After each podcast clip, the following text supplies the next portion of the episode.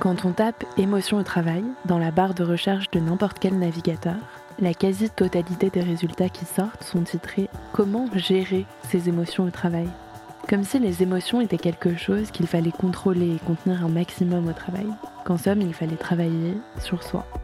Comme si le travail, ce n'était pas fait de la joie de rire avec ses collègues, de la satisfaction quand on arrive à être efficace, de la fierté quand on accomplit un projet, d'empathie, de désir, mais aussi parfois de lassitude, de colère, de conflits qui éclatent et qui généralement peuvent quand même bien faire avancer les choses.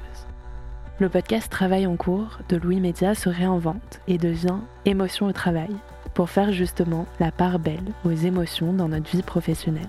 Que nous apprennent-elles Quelle place leur donner? Et comment les exprimer dans nos vies de bureau? Émotion au travail, c'est à retrouver dans Émotion sur toutes vos plateformes d'écoute. À très vite